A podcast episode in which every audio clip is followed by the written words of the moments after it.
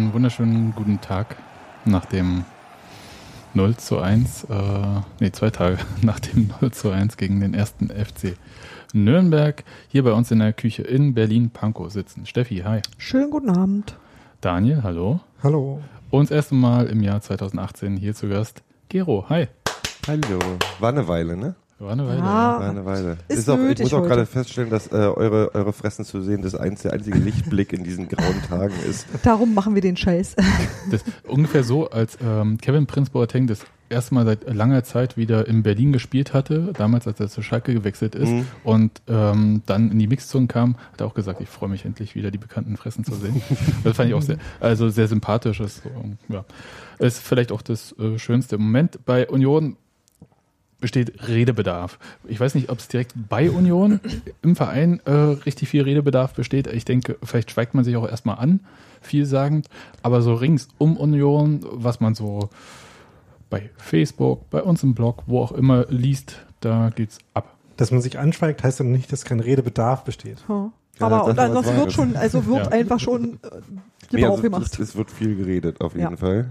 Ja. Und da gibt es so zwei, ich habe so zwei Richtungen. Die eine haben die klassische, ähm, den klassischen Teil, hey, Tr- Trainer, Trainerwechsel hat sich richtig gelohnt, war? So. Das Ja. kommt, äh, und, das, und, und das andere ist, ich, ihr, ja, ihr, ihr, ihr, seid jetzt trennt sich die, die Spreu vom Roggen, jetzt zeigt sich, wer ein richtiger Unioner ist und äh, Aufstieg eh egal, ihr seid doch sowieso bloß alle Erfolgsfans. Also es gibt dieses beide, so die, die einen, die sagen, und ich hatte auch auf dem Rückweg Das vom, vom auch nicht Stadion. notwendigerweise aus. Nee, aber Also das gibt, die, die, das ist so dieses gegenseitige, ja, ihr meckert ja sowieso nur. Und da war so ein, hatte so auf dem Heimweg habe ich jemanden getroffen, netter Kerl mit seinem Sohn. Und dann wir reden so und ich reg mich auf und er so, ah, ist doch alles nicht so schlimm. Das geht mal aufwärts und mal, er hat so ein, so ein der Zen-Buddhismus-Attitüde dazu gehabt. Ja, ist halt so, was die da oben machen, können wir eh nicht beeinflussen. Wenn der Zingler das entscheidet, dann ist es halt so. Und ich so, entweder er ist bekifft, aber so sah er nicht aus. Oder er hat sich das Organigramm von Union mal richtig Ja, genau, angeschaut. hat recht gehabt. und er hat nämlich recht. Ja, genau. Nee, tatsächlich. Also als Mitglied hast du Mhm. natürlich keine Chance, irgendwie das Präsidium bei Union abzuwählen, weil das Präsidium ja vom Aufsichtsrat, den wiederum die Mitgliederversammlung wählt, Ja. ja, gewählt wird, beziehungsweise bestimmt wird. Also zeitnah Veränderungen. Also das, Schaffen. ähm, Es ist halt viel wenig Platz für Zwischentöne gerade, die sagt, Ja. ich bin mit der Situation total nicht zufrieden. Ich will aber nicht gleichzeitig, dass der Presi gleich gefeuert wird, sondern ich möchte gerne einfach, dass die Leute, die für bestimmte Entscheidungen verantwortlich sind, dafür Verantwortung übernehmen und mal gucken, wo es hingeht. Ähm, also, dass irgendwas passiert. Einfach. Irgendwas. Ja, tatsächlich, irgendwas würde im Moment, glaube ich, reichen. Ja zum Beispiel Hm. ein Sieg hätte zum Beispiel, äh, ja young, ja, aber es ist halt, das war Freitag, das ist jetzt durch. das war so ein bisschen die einfache Variante. Ja. Ähm, ich will jetzt jetzt nicht gleich in diese ganze Diskussion einsteigen, weil vielleicht reden wir halt vorher mal kurz ein bisschen übers Spiel, bevor wir dann mal, was das eigentlich alles bedeutet, noch darüber reden. Weil mir kommt es manchmal so vor, dass jetzt halt so diese ganze, ich sag mal, Fußballdiskussionen waren ja nie äh, besonders, ähm, Evidenzbasiert, sachlich. ja, kann man Vor allem so jetzt sagen. meistens ja nicht um Fußball. Nee, es geht, es geht vor allem um äh, gefühlte Wahrheiten, aber, und es war auch ein rauer Ton ganz häufig, aber ich habe so ein bisschen das Gefühl, also Leute, so mal Hirn einschalten, so ein bisschen, äh, so ganz einfache Lösung. Ich meine, wegen einer Serie von, was, wie viele Spiele ohne Sieg? Sieben? Sieben. Jetzt, jetzt, äh, ähm, dafür einen Präsidenten feuern wollen, Ja, das der ist halt wie lange bei Union ist Ja, jetzt? ja. äh, 14. Jahr? Das geht, das Also, geht tatsächlich, ich kann, euch. ich kann den, also das ist die, diese Hilflosigkeit, auch wegen dieser Entscheidung und so, ist ja nicht, ich bin ja auch, ich bin ja, ich bin ja Oberkante Unterlippe gerade. Ja, aber Und das ich ist finde- ungefähr so, als ob du irgendwie, weiß ich nicht, Das Wetter ist stolperst- schlecht, danke Merkel. Ja, eben, danke, da, danke. Ich wollte gerade. Nee, ich kann ja auch, ich kann ja auch sagen, ich, dass ich der Meinung bin und Zingler ist da ganz an der Spitze der ganzen Geschichte und ich glaube, er hat viel mit dieser Entscheidung zu tun. Ich kann ja sagen, ich finde das alles total beschissen und ich finde die Entscheidung beschissen und es äh, ist das erste Mal seit einer sehr, sehr langen Zeit, dass ich nicht, dass ich nicht mit einer Entscheidung d'accord gehe. Das kann passieren. Das passiert auch öfter. Was ich bei Union in den letzten acht Jahren oder was auch immer mir angewöhnt habe oder was sich immer gezeigt hat, ist, ich kann zumindest sehen, dass die Argumente haben und dass diese Argum ein paar von den Argumenten ich sogar sagen kann, okay, ich finde die Entscheidung nicht geil, aber ich sehe, da gibt es ein paar Argumente, die sprechen für die Entscheidung, die der Verein getroffen hat. Diesmal finde ich die nicht. Du, da bin Okay, ich, also die kann ich dir zeigen, wenn du willst. Also ich könnte auch, also wenn du jetzt auf diese Keller-Entlassung Hofschneider-Verpflichtung, da hatten wir auch im Podcast drüber gesprochen, da haben wir gesagt, äh, für die Entlassung von Jens Keller gibt es durchaus Argumente. ja, ja, aber für den, Für die, also für, Verpfli ich für meine die das Verpflichtung Ganze, von André Hofschneider gibt selbst es keine. gab's ich, nicht ich meine so viele, auch tatsächlich, so ich meine jetzt tatsächlich die, äh, die, ähm, die, die, die, den Effekt der ganzen. Also wir Ja. stellen Hofschneider ein. Die Kellersache kann man drüber diskutieren, aber dann Hofschneider, also diese ganze, das passt, also gehört ja alles zusammen. Ja. Sich dafür zu entscheiden oder dagegen zu entscheiden und dann daf- dafür, also für Hofschneider zu entscheiden. Und da bei Hofschneider finde ich kein Argument, was, was ein Pro-Argument ist. Außer dass er jetzt inzwischen die längste Niederlagenserie aller Zeiten hat von allen Ja, Trainern, wenn du in der U19 anfängst. Ähm, In Enzezeke, er ist Naja. schon mal, er hat schon mal gerettet, als man nicht wusste, wie es weitergehen Er soll. hat nicht gerettet. Er hat nicht gerettet. Das ist, Doch, Na hat doch, er- er hat, hat das er hat er. schon, Der hat, die, der hat Union Der ist- so, den, du hättest, du hättest so schnell einen Trainer der ist, hernehmen nee, er sollen. ist eingesprungen, aber er nicht- hat, er hat, er hat nicht, Ja. und er hat, es Und ist der hat- nicht seine Qualität als Trainer gewesen, der Union. Das, äh, Union Nein, nein, nein, er hatte da seine Aufgabe zu dem Zeitpunkt war eine Das andere. akzeptiere ich und finde ich gut, ja. Aber er hat halt vernünftig über die Bühne gebracht, was in dem Moment anders gar nicht zu lösen war. Ja. Und ich Man- kann verstehen, dass man dafür dann auch Kredit hat. Ja. Nein, nicht, aber nicht in der Situation. Das heißt noch lange nicht, dass man dafür, also dass man einen Trainer feuert und dann sagt, unsere erste Wahl ist Hofschneider. Das geht nicht. Das passt, passt Okay, nicht aber das, äh, zusammen. wo- wollen wir jetzt mal ganz Ja, wir gehen zurück und machen- so Wir reden jetzt mal über das Spiel, auch wenn, das, auch wenn das gar nicht so einen Spaß macht. Ich kann mich erinnern. Ich habe es verdrängt direkt nach dem Spiel. Naja, das ist ja Nee, schön. Das Es hatte ich- ja auch hübsche Momente. Das hätte ich auch gerne gemacht, aber dann musste ich noch zwei Texte in der Nacht darüber schreiben, weil das nicht so gut funktioniert. Deswegen, deswegen schreibe ich keinen Blog.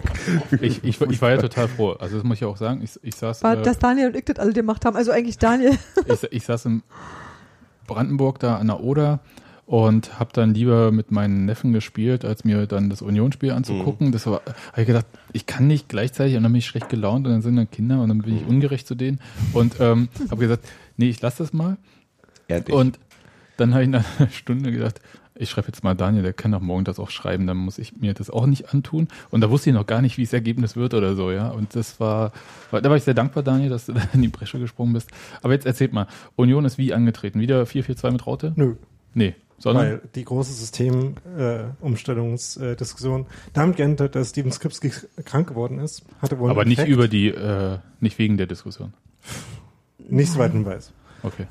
Äh, Steven Skripski war, war krank, stand nicht zur Verfügung und deswegen, ähm, oder vielleicht auch nicht deswegen, aber jedenfalls in der Folge dessen gab es dann wieder das äh, 4-3-3 zu sehen in einer Aber- bestimmten Variante. Ich, ich verstehe die Argumentation nicht ganz. Also Steven Skripski äh, mit seiner Abwesenheit fällt das System von Hofschneider in sich zusammen oder was? Äh, das würde ich nicht zwingend so sagen und ich, ähm, Bin hier die, Glaube für die auch- polemischen Fragen heute zuständig. Du bist der griechische Chor. Ja.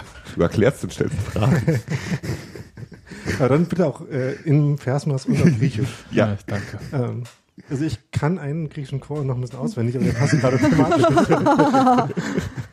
ähm, es ist nicht so, dass mit äh, Steven Skripski das System steht und fällt, aber er bietet die meisten Argumente dafür, das anzuwenden. Also Steven Skripski ist der Spieler, äh, für den die Rolle, die er in den jeweiligen Systemen hat, am ehesten passender in dem mit Raute ist als im 433. Alle anderen muss man in das äh, Rautensystem irgendwie so ein bisschen reinbiegen. Ähm, das geht dann zur Not irgendwie, aber es äh, fordert einen gerade, also die Sachlage fordert einen nicht direkt auf, das zu tun.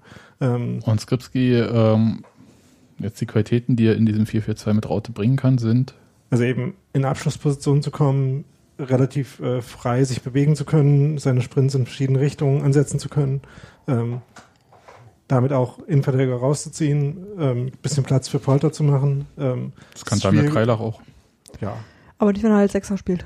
Nee, das ist richtig, aber ich wollte nur sagen, ähm, weil das war halt ja ganz häufig eine Position, die Kreilach ja auch gespielt hat. So. äh, ja, äh, weit, nee, weit, nee, weit vorne meine ich so. Als Hm. verkappte Spitze. Eigentlich zu weit vorne aus unserer Sicht. ja, aber das war, glaube ich, eher aus einer Position, die eigentlich an der Spitze des Mittelfelds war. Hm. Ähm, und das ist ja gerade nicht Skripskis Position. Das war die Position der Raute, die er letzte Saison gespielt hat. Diesmal ist er noch Ja. eins weiter vorne quasi. Hm. Ähm, und da hat er halt auch die klassischen Stürmerqualitäten, die da auch ganz praktisch sind. Und alle anderen Spieler, ähm, also vor allem voran Simon Hedlund, ähm, konnte man dann zwar irgendwie in der Raute auch mit aufstellen, aber passen eigentlich besser ins 4-3-3. Und Ja, jetzt bin äh, ich aber gespannt. Also wenn du 4-3-3 erzählst und gleichzeitig wollte man das ja nicht spielen, weil man ja mehr auf Ballbesitz spielen wollte. das ist ja Quatsch. Also ja, ähm, ich frage ja. die berühmtesten Ball Ballbesitzmannschaften der Geschichte haben ja 4-3 gespielt. Okay, also das ist halt. Also mir fallen immer noch nicht dann so viele Argumente dafür ein, außer jetzt zu sagen, hey, ich äh, setze alles auf Steven Skripski und äh, Das ist ein Ich stimme also, aber Daniel trotzdem zu. Also meinem Gefühl nach ist es tatsächlich auch so. Und zwar deshalb, weil du vorne dadurch drei unterschiedliche äh, Typen hast, die ganz unterschiedliche Qualitäten hast. Wenn du Hedlund und äh, Polter und Skripski hast, dann bist du an irgendeiner Stelle nicht mehr zu stoppen, vor allem wenn dir so eine Abwehr entgegensteht, wie das bei Nürnberg der Fall war. Ähm, aber du wenn das dann brauchst steht da, und fällt mit einem Spieler, das ist das, was ich mich, also, Also ich, In dem Fall finde ich ja, also aufs konkrete Spiel bezogen, glaube ich, ja, Okay. dass es tatsächlich, ich glaube, es gibt Mannschaften, die anders antreten, bei denen du das anders dann irgendwie organisierst, aber bei dem Spiel bin ich mir total sicher, dass tatsächlich ein Steven Skripski äh, einen Unterschied gemacht hätte. das kann sein, aber das hat ja erstmal noch nichts mit der Formationsfrage zu tun, sondern da geht's ja, ähm, also ich meine, das ist sowieso außer, äh, außer Proportion, weil die Unterschiede da sowieso nicht so groß sind. Also wie mein was Bauch jetzt, übrigens gerade, der ist auch ein bisschen aus der Proportion. was jetzt Hedlund in Kiel gespielt hat, war nicht so anders, als was er jetzt gegen Nürnberg gespielt hat, wie übrigens alles nicht so anders war gegen Kiel als gegen Nürnberg. Ähm, und insofern ist es sowieso ein relativ kleiner Unterschied, der dann eben ähm, ohne den Extragrund, wir wollen Steven Skripski, wenn er spielt, genau in der Position spielen lassen. Der Grund fällt halt weg, wenn Steven Skripski so nicht spielen kann. Na dann können wir es auch so machen wie sonst. Also und da kam halt Gogia rein und hat halt Flügel Genau. gespielt. Also, als ich das gesehen habe, als ich die Aufstellung gesehen habe, dachte ich, ja, man könnte auch trotzdem dran festhalten. Also dann ähm, hätte es verschiedene Varianten gegeben. Man hätte Gogia in dieser zweiten Spitzeposition eventuell spielen lassen können. Man hätte Hat Gogia. sich ja Philipp Hosiner richtig gefreut. Das stimmt. stimmt. Man hätte natürlich, äh, also gegeben schon, dass Wosina auch nicht in der Ja. Startaufstellung stand, dachte Ja. ich mir. Ähm, stimmt, das wäre natürlich der offensichtliche Wechsel gewesen. Ähm, das ist auch noch ein eigenes Thema, dass Philipp Wosina viel, viel mehr spielen können sollte. Vielleicht. Ähm, genau, oder man hätte auch Hedlund in diese zweite Stürmerposition stellen können. Man äh, hätte Grogia dann entweder auf die Halb- oder auf die Zehn-Position stellen können, Hartl genauso. Ja. Also es wäre auch gegangen, es war aber dann so, dass Hartl in so einer Art rechten Flügelposition gespielt hat, aber sowieso seinen chaotischen Läufe immer macht, die auch äh, gegnerische Trainer immer hervorheben. Und äh, Hedlund dann links gespielt hat. Polter Erzähl mal das Tor, Stürmer. weil ich habe es nicht gesehen, weil ich wegen S-Bahn und Polizeieinsatz zu spät ins Stadion gekommen bin. Das Tor für Nürnberg ist einfach aus einer relativ. Also, es ist noch aus einer Ecke gefallen. Man kann dann nochmal über die Entstehungsgeschichte Ecke reden. Ist aber immer ein bisschen schwierig bei Standardsituationen, weil, naja, also, ähm, dass Nürnberg irgendwann eine Ecke hat. Passiert halt. Ja. Und ähm, insofern, Verbietet einen ja auch nicht, die zu verteidigen. genau. Also Mhm. die e Ecke kam zustande, weil äh, Andi Gogia, Akaki Gogia im Mittelfeld einen Ball bekommen hat, den dann auf Torchon prallen lassen wollte, was sowieso schon keine gute Idee war, weil ähm, also Akaki Gogia stand in so einer halblinken Mittelfeldposition, Torchon stand auf seiner linken Innenverteidigerposition, Leisten auf seiner rechten. Ähm, Gogia wollte dann den Ball auf Torchon prallen lassen. Er ist ihm aber total abgerutscht und dann eher Richtung Leistner geflogen, aber noch näher an Nürnberger Stürmer, der auf dem Weg ins Pressing gegen Torchon war, weswegen es auch schon eine schlechte Idee gewesen wäre, Torchon da anzuspielen, wenn er bei zu Torchon gekommen wäre, weil er dann in einer ziemlich schwierigen Pressing-Situation gewesen wäre.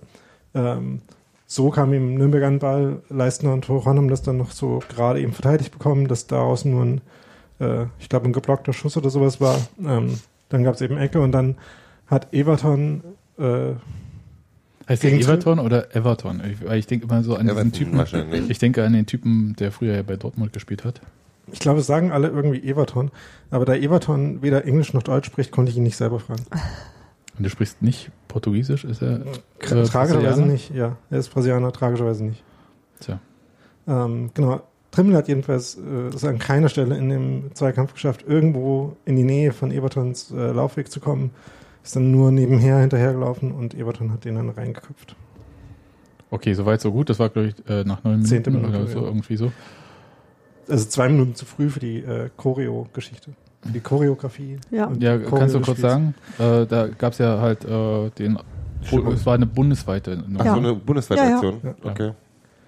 Ähm, die an die 12-12-Proteste vor ein paar Jahren, wie viele Okay. Jahre ist das her? Äh, Ja, angeschlossen. 2012, ne? Ja. Das war auch der 12.12., wenn ich mich nicht Ja. irre, ungefähr, aber ja. Ähm, von daher fehlen dann noch ein paar Zwölf. Ähm, in dem dieses Mal nicht genereller Stimmungsboykott war, sondern nur auf jegliche Fanutensilien verzichtet wurde in einer leicht äh, paradoxen Protestaktion dafür, die eben, also das ist ja generell die Idee dieser 12-12-Proteste ist, ähm, bei der man gefordert hat, alle Fanutensilien ohne Beschränkungen mit ins Stadion nehmen zu dürfen und vor allem da keine inkonsistenten, inkohärenten Regelungen zwischen verschiedenen Stadien zu haben, dass bei den einen die Fahnenstange 12 Zentimeter länger sein darf als bei den anderen. Und so weiter. Ich sag nur ähm, Quatsch, den man mit reinnehmen darf oder nicht. Ob man seine ähm, Powerbank abgeben muss oder nicht. Ob man halt. Ich glaube, um die Powerbanks geht es den Ultras nicht ja, aber so. es ist halt äh, trotzdem das Ding, ob du Da einen Kugelschreiber mit reinnehmen darfst der oder nicht. draußen bleibt. Ob du, wenn du zufällig zwei Feuerzeuge dabei hast, musst du eins abgeben. Na, ihr kennt den ganzen Quatsch. Ich hatte nie ein Problem, meine Powerbank mit in den Ich musste die bei Union sogar mal in die Mülltonne werfen. Echt? Ja, war super. ähm, ja, also jedenfalls, ich verstehe das total. Was ich ein bisschen paradox fand an dieser Protestaktion war, dass sie eigentlich eine Werbung war für, ey, benutzt einfach mal nur eure Stimme. Weil ich, das finde ich eigentlich gar nicht so Mhm. schlecht. Mhm. Ja, so, also es erinnert mich an diese, was war das, äh, war das Nike oder irgendeine andere äh, ähm, Riesenbude hatte ja diese Hardcore-Sachen da gehabt. Genau, ja. Und das finde ich eigentlich schon ziemlich geil. Also einfach mal nur die Stimme benutzen und dann mal halt loslegen. Es gibt beim äh, amerikanischen Basketball gab es eine, auch so eine Art Merchandise, äh, ähm, Publicity-Stunt-Aktion, wo einmal auf die ganzen äh, Audio-Einspieler und Lichtshow-Elemente verzichtet wurde und das so 1950-Style nur mit dem Geräusch des äh, Balls, der durch das Netz fällt. Das ist äh, doch super. Mega das gut. ähm, Ist wie, Ja, wie, wie fand ich auch super. Also ich meine, so muss es ja, Ja, sein für Leute, die das erste Mal alte Fürsterei kommen, als Gäste oder wie auch immer, wenn die, äh, wenn Tor fällt und Kommt keine Mucke. Und das ist trotzdem, ähm, äh, trotzdem total sinnvoll, außer du bist im Stadion. Aber das wird ja halt übertragen. Und in dem Moment, wo du ein Spiel überträgst und das alles weg ist, du hörst es ja nicht, sowieso nicht, weil dein Ton ist ja ein anderer als Stadionton. Und das heißt, alles, was da an, ich nenne es dir mein Schmuckelemente, das meine ich ja nicht despektierlich, äh, wenn das alles wegfällt, äh, fehlen dir schlicht Bilder. Dir fehlen Schnittbilder, dir fehlt Hintergrund, dir fehlt Bewegung und das ist für dich irgendwie alles verloren Material. Und insofern haben sie völlig warte. richtig. Also ja, fürs Fernsehpublikum war es Ja. richtig. Ja, ja, absolut. Aber fürs Stadionerlebnis selber, davon rede ich ja. Beim, ja, nee, also das hat im Stadion eine andere Wirkung als am Fernseher. Ja, ist so. Ich denke aber, dass die das auch durchaus wissen. Ja, ne, davon gehe ich aus. Ich fand auf jeden Fall äh, die Art von Protest cool. Ich fand auch äh, vor allem den Sinn des Protestes, finde ich total wichtig. Ähm, ich kann mir nicht vorstellen, dass es zur Freigabe von allen Fanutensilien führt, aber vielleicht führt es mal zu einer Diskussion, dass man halt äh, bestimmte Stadionregeln vereinheitlicht. Also halt, dass, Ja. Dass man Ich kann mir für jedes Stadion eine andere Fahne schnitzen. Nee, das ist doch Unfug. Ja, und äh, wo Fahnenpass, ja, nein und so. Na, ihr, wie gesagt, Ja, ist ja äh, da haben sie recht. ein Kann ich ewiges Thema. Und das Beispiel, was sie gebracht haben, ist auch richtig, wobei natürlich die Juristen dann sagen, also Steffi, du gleich, ähm, Sag gleich was? Ja, ja. mach mal bitte Fenster ran. Ist ein bisschen kalt an meinen Füßen. ähm, da ging es ja darum, dass zum Beispiel halt äh, die für irgendwie Choreos dann halt immer so äh, brandsicher, das, äh, also Feuersicherheit irgendwie beachten müssen. anderes. und gleichzeitig äh, dann andere Aktionen von ähm, äh, Sponsoren. Äh, da muss das Papier dann nicht irgendwie eine gewisse Brandfestigkeit aufweisen. Ja, aber das ist halt genau der Punkt. Das muss konsistent sein und für alle gleich. Wisst ihr? Also, das muss alles überall immer und für jeden gleich sein. Und dann ist okay, wenn du dich auf verbindliche Regeln einigst, wo du irgendwie sagst, das gilt für Sponsoren genauso wie für Fans, das gilt in allen Stadien, dann ist auch der Stadion, dann ist das auch in Ordnung. Damit hat, glaube ich, auch keiner ein Problem. Ich habe So. jetzt eher auf den Satz, äh, es gibt keine Gleichbehandlung im Unrecht gewartet, aber, Ja, aber das ist ja kein Unrecht. Du darfst ja im Stadion deine Utensilien mit drin nehmen. Und insofern Ja. ist es ja per Nee, se eine vollkommen rechtmäßige Situation, die einfach nur ungeklärt ist. Also aus der Vernachlässigung der Vorschriften für Sponsoren Ja. folgt nicht, dass sie generell abgeschafft werden sollten. richtig, das ja. meine ich. genau. Ja. Okay, gut. Dann äh, mal zum Spiel. Es gab ja dann immer noch 90, äh, 80 Minuten, Ja. irgendwie da ein Spiel zu machen. Übrigens waren die zehn Minuten vorher auch schon nicht gut. Also da ich wollte es nur mal sagen, weil danach hat ja der Nürnberg sehr anders gespielt als vorher. Aber vorher hatte Nürnberg schon ein paar Situationen, die ziemlich gefährlich waren. Äh, Gab es ein paar Ballverluste, die ähm, auch größere Chancen, als sie tatsächlich verursacht haben, hätten verursachen können, ähm, sodass, ähm, so das Narrativ, dass Nürnberg ja nur eine Chance gehabt habe, wie Marc Torchon nach dem Spiel gesagt hat, ähm, und damit das Tor gemacht hat, und das wäre jetzt quasi ähm, auch ein bisschen Pech gewesen. Ja, aber ähm, also das hat halt damit zu tun gehabt, dass sie ein Tor gemacht haben. Wenn das nicht der Fall gewesen wäre, Wenn sie wäre das wahrscheinlich länger so weitergegangen wie in den ersten zehn Minuten. Okay, aber wie hat Union denn dann gespielt? Wie haben sie denn reagiert? Hm. Naja. Deprimierend? Das ist das, was mir als erstes einfällt. Deprimierend. Ja, ja, ich habe es schon verstanden. Soll ich es nochmal sagen? Nee, da reicht mir. Jetzt. Ich habe, ich habe, ich habe, wie gesagt, ich habe es verdrängt. Ich fand es einfach, ich fand es äh, Fehlpässe. Ich habe, was äh, Hans Martin hat was Interessantes in einem Chat geschrieben. So die, die Frage im Prinzip hat denn irgendwer sowas wie ein Konzept entdecken, entdecken können bei dem Spiel? Und das ist genau das, was ich nicht erkennen konnte. Die wirkten nicht, als wenn wie eine Mannschaft, die einen Plan hatte oder die, wo irgendwer eine Idee hatte, aus dem Schlamassel wieder rauszukommen. Und ja, Es gab, ja, es gab ja schon mal so eine Phase von Union, ähm, noch unter Jens Keller, hm. was ja dann letzten Endes auch so zur Ablösung geführt hatte, war ja so dieses Auswärtsspiel in Bochum war ja nun auch Hm. schwierig, Ja. muss man so zu sagen. Hat das jetzt schon wieder die Kategorie erreicht oder Ja, ja. Also, Ich finde es schon. Ich habe Ja. aber auch nach dem Spiel nicht wirklich eine Verbesserung. Gut, es gab so äh, ein Spiel vor, ich weiß nicht mehr gar nicht mehr, welches das vor der Winter Winterpause war, wo ich dachte, naja, die haben verloren, aber das war nicht alles, alles Dreck. Aber seitdem kann ich mich nicht erinnern, dass ich irgendwie, ich, hab bei, ich fand bei Kiel den Einsatz gut, den sie gebracht haben. Also so, weißt du, aber ich habe auch nicht das Gefühl gehabt, dass da irgendwie ein großer Plan war. Da gab es so Einzelaktionen, die waren ganz niedlich. Aber so insgesamt war das halt nicht eine, eine Mannschaft, wo ich denke, naja, weißt du, lass die mal aus dem Tiefpunkt wieder rauskommen, die haben gerade, die haben gerade einen schlechten Tag, aber das wird schon wieder. Habe ich gerade nicht. Nee, das Gefühl habe ich überhaupt nicht. Ja, also, nicht. also dieses, äh, nicht immer, wenn man sagt, Ansätze waren da. Ich Die, sehe, ich die sehe, schwimmen halt 85 Minuten von 90 Minuten gerade. Also so wie dieses, das ist, das ist immer, ähm, wie sagt man, ähm, äh, mir fällt das Wort gerade nicht ein, aber das ist so Schadensbegrenzungsfußball, was sie, was sie machen. Das jeder, Ja. jeder hat, jeder auf dem Platz will keinen Fehler machen, weiß aber auch nicht so richtig, was die, ja, das ist halt was Angst, das Angst. Ja. Ne? Also das ist, äh, ist ja logisch. Wenn du, äh, ich weiß gar nicht mehr, welche Zeitung das so genüsslich zitiert hatte, so äh, Ballkontaktstatistik, irgendwie Torrejon mit 119 und ähm, Sebastian Polter mit 29, wo ich aber sagen muss, natürlich ist klar, also ein Innenverteidiger hat immer deutlich mehr Ballkontakte als ein Stürmer. Das liegt in der Natur der Sache. Das ist halt eine Schwachsinnsargumentation, ja, Hm. weil das kann ich in ungefähr jedem Spiel. Ob das jetzt so weit auseinander liegt oder ob das halt vorher, vorher war es vielleicht nicht so stark unter Keller, weil man den Ball halt schnell rausgekloppt hat irgendwie. Hm. Und vielleicht hat da auch Sebastian Polter vielleicht noch zehn Ballkontakte mehr gehabt, aber die Frage ist halt, ob er nach dem ersten Ballkontakt noch einen weiteren hatte oder ob der Ball dann schon wieder weg war. Da, also da, da, da bin ich ein bisschen vorsichtig. Das war so, ein, äh, so eine Statistik, die hilft einem gerne, wenn man auf irgendwas hinaus möchte und das Ergebnis schon kennt. Hm. Ja. Aber die Frage ist ja schon, was will Union da? Deswegen habe ich vorhin auch so ein bisschen auf dieser Steven Skripski Nummer rumgeritten, weil ich halt dachte, es kann ja nicht sein, dass äh, dein Spielkonzept jetzt dann am Ende von einem Spieler abhängig ist. ja. Wenn man das, Das- Gefühl das- hat, es da- gibt ein, Entschuldigung. weswegen ich das ein bisschen äh, runterspielen wollte, den Punkt ist halt, dass das Spielkonzept natürlich nicht davon abhängen sollte, die konkrete Formation vielleicht schon. Also ähm, insofern war die Diskussion darüber ein bisschen fehlgeleitet, ähm, Hm. da halt über die Postleitzahlen, Telefonnummern zu reden. Das ist halt nicht der Punkt, sondern ähm, man kann in dem 4-3 genauso äh, Schwerpunkte legen wie in dem äh, 4-1-2-1. Die Ta Ger Gero guckt gerade ein bisschen. Die Taktik-Nerds, die sagen äh, zu diesen Die sagen Aufstellungen, Postleitzahlen dazu. Telefonnummern sagen sie vor allem sehr gerne. Also jemand in den Kommentaren oder auf Twitter hat das äh, Postleitzahlen aufgebracht, was ich noch besser finde, weil es ja mehr Postleitzahlen ja- gibt, die vier- oder fünfstellig ja, sind. dann- das ist ja dann Kölner Telefon. Bereich immer, ne?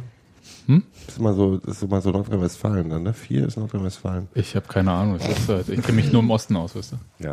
Also Nee, bis wir zu 030 kommen, äh, hätte es noch ein paar, äh, Hm. Ja, Äh, hm.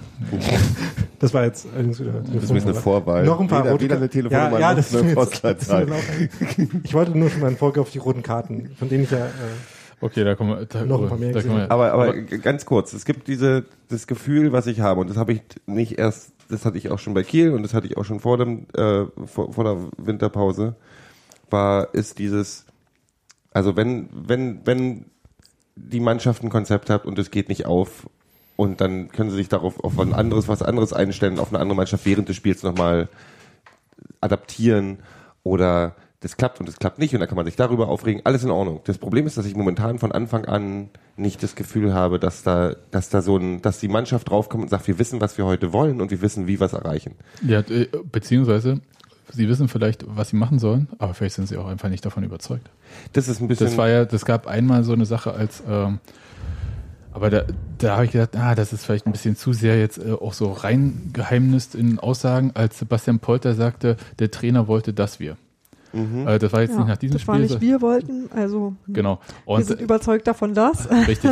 Und da habe ich gesagt, Mhm. hm, ja, kann man, aber ist jetzt auch eine Aussage und aber du, also, die Mannschaft also, selber macht jetzt Mhm. nicht so den Eindruck, als ob sie ähm, Psycho Psychologe würde sowas tatsächlich äh, unbewusste Distanzierung teilweise auch nennen. Also bewusst oder unbewusst. ja, Aber es gibt ja diese, gibt so in der Sprache auch Distanzierung, die fallen dir manchmal gar nicht auf, aber wenn du dich mit einer Sache nicht alle, wenn du mich mit, mit einer Idee nicht identifizierst, dann kannst du dich durch sowas ähm, davon distanzieren. ja, aber ich Ist wahrscheinlich ein auch so, dass wenn gerade die Ergebnisse schlecht sind, solche distanzierenden Vor äh, Formulierungen wahrscheinlich generell häufiger werden, egal. Ja, aber gut, ich meine die Geschichten, dass die, dass, dass, dass in, also zumindest ein Teil der Mannschaft äh, sehr unverständnisvoll, gibt es das Wort, darauf reagiert hat auf die, auf die Trainerentscheidung, ist ja nun nicht. weil sie ins Büro von Lutz Munak gestürmt sind.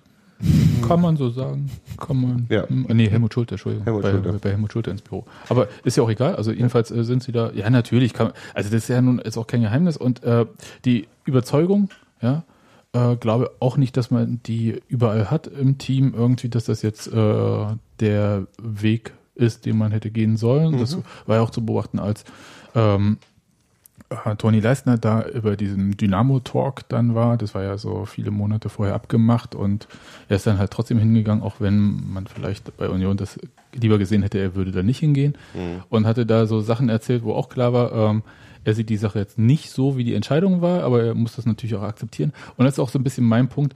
Bloß weil man jetzt diese Kellerentlassung kritisch sieht, heißt das ja nicht, dass es unter Jens Keller jetzt besser geworden wäre. Das, Das- ist, das ist ein ganz wichtiger Punkt, weil, weil das immer so im Umkehrschluss, ja, mit dem Hofschneider hat der die, wie, wie du vorhin auch gesagt hast, die Entlassung hat ja richtig was gebracht, da waren wir auf Platz vier, ja, wo sind wir jetzt? Das Ja, ist nicht so, so- das Argument, ehrlich Das gesagt. bisschen. Ich finde es total leicht, sowas hinterher zu sagen, nachdem sozusagen das Gegenteil erwiesen ist. Ja. In dem Moment, wo du merkst, etwas läuft schief und du handelst nicht, sondern hoffst, es wird schon gut gehen, bist du doch als Chef der letzte dumme Arsch. Also Entschuldigung, wenn du merkst, was ist nicht in Ordnung, dann musst du handeln. Und ja, du bist dann leider auch verantwortlich dafür, Genau. wenn es scheitert. Das bist du denn? Da ist Das der- ist so? Da ist der Punkt, aber ich Ja. bin nochmal, ich bin, ich kann eine Entscheidung bis zum gewissen Punkt nachvollziehen, dass ich sage, es gab bestimmt Gründe äh, zu sagen, Jens Keller muss gehen. Ich glaube, ich Leute, die glaube immer noch schon an nicht. dem Ich Spiel glaube, ich, und auch wenn sagen, ich hm. mich, ich sag, ich mache mich auch nicht, ich lasse mich auch nicht an, äh, ähm, äh, ich will mich nicht an Gerüchten beteiligen, Nee. aber ich sag Nee, mal eins, ich sag mal eins. Meinst dass du der Punkt der ist? Ja.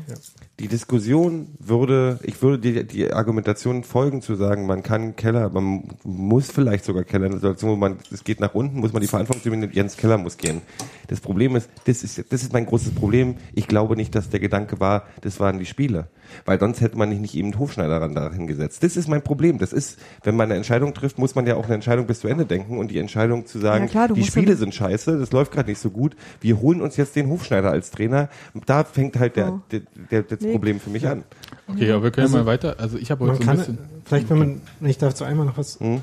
man kann halt sagen, dass die Entscheidung, dann Hofschneider zu holen, halt auch was über die ähm, Entscheidungsprozesse, die Beweggründe, die ähm, Argumente aussagt, mit denen man Keller entlassen hat und dass ähm, das dann vermuten lassen könnte, dass vielleicht das nicht die richtigen Argumente waren für eine Entscheidung, die man Richtig. vielleicht auch anders Klar. verargumentieren könnte und dass ähm, eben eventuell aus dem ähm, aus der Feststellung, wir haben jetzt gerade unter Jens Keller sechs Monate lang nicht gut Fußball gespielt, ja noch nicht zwingend folgen muss, wir müssen jetzt Jens Keller entlassen. Richtig. Ähm, sondern Das wenn man irgendwie Das machst du denn im eigentlich, wenn du jemanden sportliche- hast, der besser ist, wo du sagst, so irgendwie Genau. mit dem jetet. Aber ich kann wenn mir man auch woanders vorstellen, im hm. Verein noch sportliche Kompetenz hat, kann man halt vielleicht auch mit denselben Leuten arbeiten, daran es besser zu machen.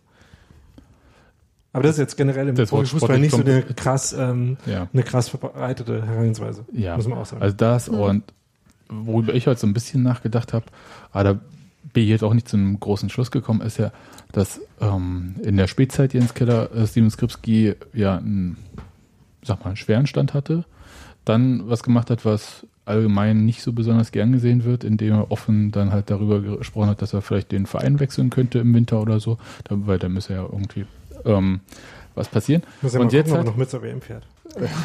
Nee, also das ist natürlich ähm, nicht, aber und jetzt halt so eine, ähm, weil, weil auch äh, er ja so e- mit Hofschneider schon so ewig irgendwie äh, connected ist, dass auch so den Eindruck macht, er sei jetzt der totale Gewinner darunter.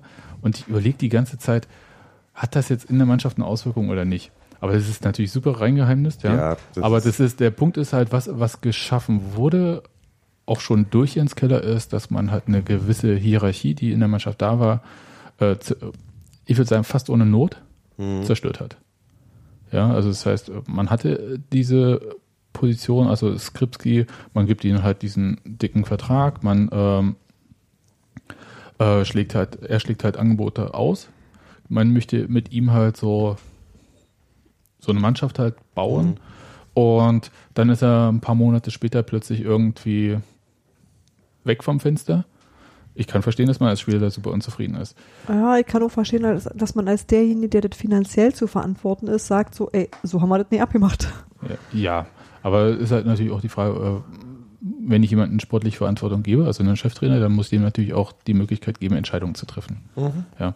Ähm, aber das, ich bin da, wie gesagt, noch nicht so weit irgendwie, aber das kam für mich heute so zu dem Gedanken, dass äh, vielleicht auch in der Mannschaft von der Hierarchie her bestimmte Sachen einfach nicht mehr stimmen, beziehungsweise die vielleicht erstmal neu aufgebaut werden müssen. André Hochschneider hat es ja ein bisschen mit dieser Neubesetzung Mannschaftsrat irgendwie versucht, aber äh, Mannschaftsrat ist das eine, ja, aber das andere ist halt, es muss ja mit Leben erfüllt werden. Und äh, Toni Leistner ist ja freiwillig aus äh, dem Mannschaftsrat zurückgetreten, schon Ende des Letz, äh, der letzten Saison. Und trotzdem spielt er eine bestimmte Rolle. Und auch Sebastian Polter spielt halt in dieser Mannschaft ganz offensichtlich eine äh, bestimmte Rolle. Das heißt, bloß wenn man einen Mannschaftsrat auf irgendwie eine Art und Weise besetzt, äh, ändert man nicht zwangsläufig sofort eine Hierarchie, weil was hat so ein Mannschaftsrat äh, großartig zu sagen? Ja, also das ist ja, Außer, dass man halt einmal sagt, das sind für mich irgendwie die verantwortung tragenden Spieler. Aber Ja. das muss ich halt dann danach wieder Das ist ein. Kommunikationsweg, oder? ja, das muss ich halt beweisen in der Realität. Und ähm, da gab es eine Situation, um mal wieder in dieses Spiel reinzukommen, als äh, Damir Kreidach in der zweiten Halbzeit eingewechselt wurde zu einem Freistoß. Ähm, und er halt hingegangen ist und ihn treten wollte und Felix Groß dann halt relativ deutlich ihm bewiesen äh, gesagt haben muss, du nicht, ich mach das, um ihn dann in die Mauer zu hauen. Mhm. Und das war so, Ja, aber wenn so eine Dinge noch nicht vorher besprochen wurden, sondern erst auf dem Platz live erörtert werden müssen, ja.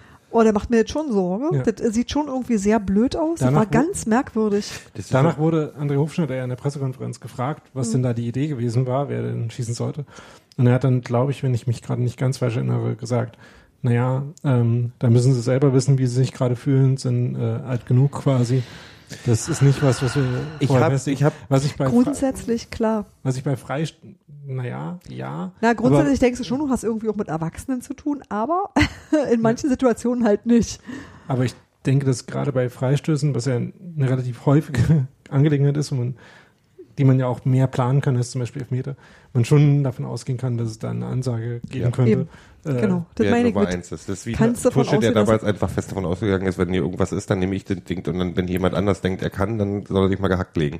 Ähm, das, aber das ist ein guter Punkt. Und hat interessanterweise Felix Groß was gemacht, wo sonst mal alle sagen, das macht er nicht. das Problem ist, Ist auch einfach richtig. so, dass einfach Felix Groß kann sowieso nichts richtig machen. meine, Ja. das ist, äh, das nervt so. Ähm, äh, egal, das ist, ähm, über Fan, wen sich gerade die Fans rausgepickt haben als Schuldigen für alles, ist mir auch, und die Fans, sondern einige Fans, ist, ist mir relativ wumpe, weil es ist so, egal. Ähm, was aber ein guter Punkt ist tatsächlich zum Thema, was hat denn der Hofschneider der Mannschaft irgendwie was gesagt oder damit mit auf den Weg gegeben? Also mein Problem ist, und das ist jetzt auch so ein bisschen in, ins Blaue rein und ich weiß, Hans-Martin würde jetzt die Augen verdrehen wahrscheinlich. Das ist Sebastian. Das kann ich Nee, nee, Hans-Martin würde auch die Augen verdrehen, weil es so ein, weil so ein weiches Ziel ist, aber so, was mich so stört, ist, ich gucke mir dieses Spiel an und ich habe ja eine, äh, als Häppchen-Gero dann in dem Moment auch eine gute, eine gute Sicht auf den Trainer von da oben. Da findet keine Kommunikation statt für 90 Minuten zwischen Trainer und Mannschaft, außer mit vielleicht mal bei einer Trinkpause für, aber auch da hatte ich nicht das Gefühl, dass du wirklich so, der ist zweimal aufgestanden und ich habe dann irgendwann gesagt, der wahrscheinlich hat er irgendwie, er will ja keine Thrombose kriegen, ist ja auch doof, wenn er die ganze Zeit sitzt. Ähm, aber dann, dann wedelt er zweimal mit den Armen, von wegen so, macht mal enger oder geht mal weiter auseinander oder was auch immer. Aber das, das wirkte so alibimäßig. Mhm. Und dann setzt er sich wieder hin und dann ist keine Kommunikation. Also nur dann wahrscheinlich in, der, in, in den Katakomben, aber ähm, und ich weiß nicht, ob das, ich weiß, dass verschiedene Trainer sowas, eine andere Art haben.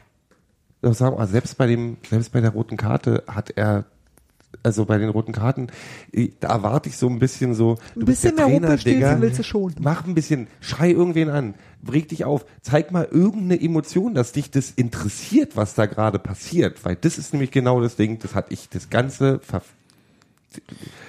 vermaledeite Spiel nicht. Aber jetzt rollt mal ein bisschen die Augen und muss sagen halt, das, nur Jeder muss es ja tun. Ich habe bei den Beispielen jetzt auch mit den Augen gerollt, weil ich an ein anderes Beispiel gedacht hätte. Aber okay, dann bring mal dein, bring mal dein Beispiel. Also mein Beispiel war eher die äh, Einwechslung von Philipp Hosiner, als sich dann irgendwie nochmal Sachen verschoben haben, ähm, nachdem vorher äh, Kreilach für Prömel kam. Mhm. Ähm, und dann aber, als Hosiner kam, irgendwie relativ unklar war, offenbar, was jetzt die Ansage ist. Und dann die Spieler erstmal miteinander gesprochen haben, mhm. dann rausgekommen sind und dann von, ich glaube, Sebastian Böhnig nochmal von außen die Ansage kam, so und so. Ähm, das war eher so ein Beispiel, wo ich das Gefühl hatte, dass da irgendwo wenn, Kommunikation, wenn Kommunikation wissen, oder Plan gefehlt ja. hat. Wie viele Einwechslungen hatten wir? Äh, nur die beiden. Nur die beiden. Nämlich, weil ich habe irgendwann hat nee, er nämlich, ich weiß nicht, nicht, er hat irgendwann in der, weiß ich nicht, in der 80. oder so hat er die ganzen Spieler, die sich warm gemacht hat, auch zurückgerufen. Ich, ich weiß nicht genau die Minute. Hast du die noch im Kopf? Also sind jedenfalls nur Hose und Kreilach rein. Er hat irgendwann Nein, die ganzen so. Warmmacher ja. zurückgerufen und hat dann so hier von wegen macht es eher. Er hat auch nicht mehr gewechselt, wo ich dann sage, warte mal beim Rückstand, mach ja, aber, doch. Aber wenn du halt keinen sinnvollen Wechsel machen ja, gut, kannst, auch, ja, aber, äh, aber, dann musst du ihn auch Ich habe einfach das Gefühl, dass er, dass das dann eine, dass dann eine, eine, eine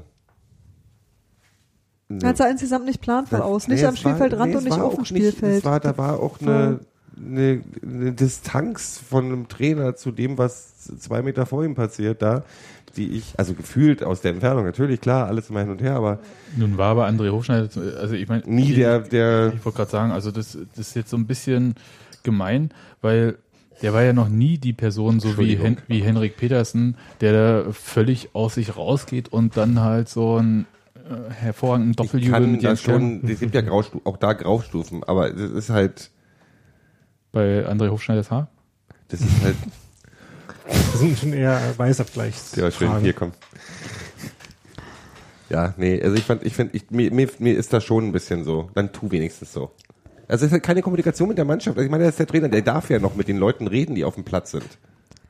Nicht? Glaube, auch wenn sie es nicht verstehen werden. Auch wenn sie es nicht verstehen werden, aber äh, also ob ich man jetzt nur so tut oder ob man nichts macht, das ist mir dann ziemlich egal. Ich wollte gerade sagen, also das, das stimmt, Daniel. Das ist für mich auch so ein Punkt, weil ich halt ganz häufig denke, das machen Trainer auch nur so alibimäßig für bestimmte Ich glaube nicht, dass es nur alibimäßig ist. Nee, ich glaube, Jürgen Klopp war wirklich irre. Also entweder das macht was oder das macht nichts. Nee, aber halt im Sinne auch, also dass man Trainer vor allem für sich selbst, also um selber mit dieser Situation, dass sie ja nicht mitspielen können, oder halt innen drinne stehen können und dazwischen rumlaufen. Jos Luhukai, wenn der im Training war, da ist er immer zwischen den Spielern im Spiel hin und her gelaufen und hat der Viererkette gesagt, wie sie richtig die Abstände halten sollen. Und, wohl, und dann hat er kurz gesagt, hier, mal kurz anhalten. Und ich stelle mir das mal vor, während des Spiels, ja, mal kurz anhalten. Du musst hier hinlaufen, wenn der Ball, er hat den Ball, der wird angelaufen, dann musst du dorthin laufen, damit der dorthin spielen kann. Sebastian so. ist hier gerade die lebende Taktiktafel. Ja. Schade, dass wir Audio sind. Und das wäre jetzt der einzige Moment für einen Videopodcast. Ich gewesen. weiß aber nicht, ob, äh, André Hofschneider erstmal überhaupt so ein Typ ist, der sowas macht. Du meinst wegen, weil er nicht mitrennen kann? Nee, ich, nee, ich würde sagen. Das kann er wahrscheinlich so, ja. Ich, ich habe einfach kein Training von André Hofschneider ja. direkt äh, gesehen.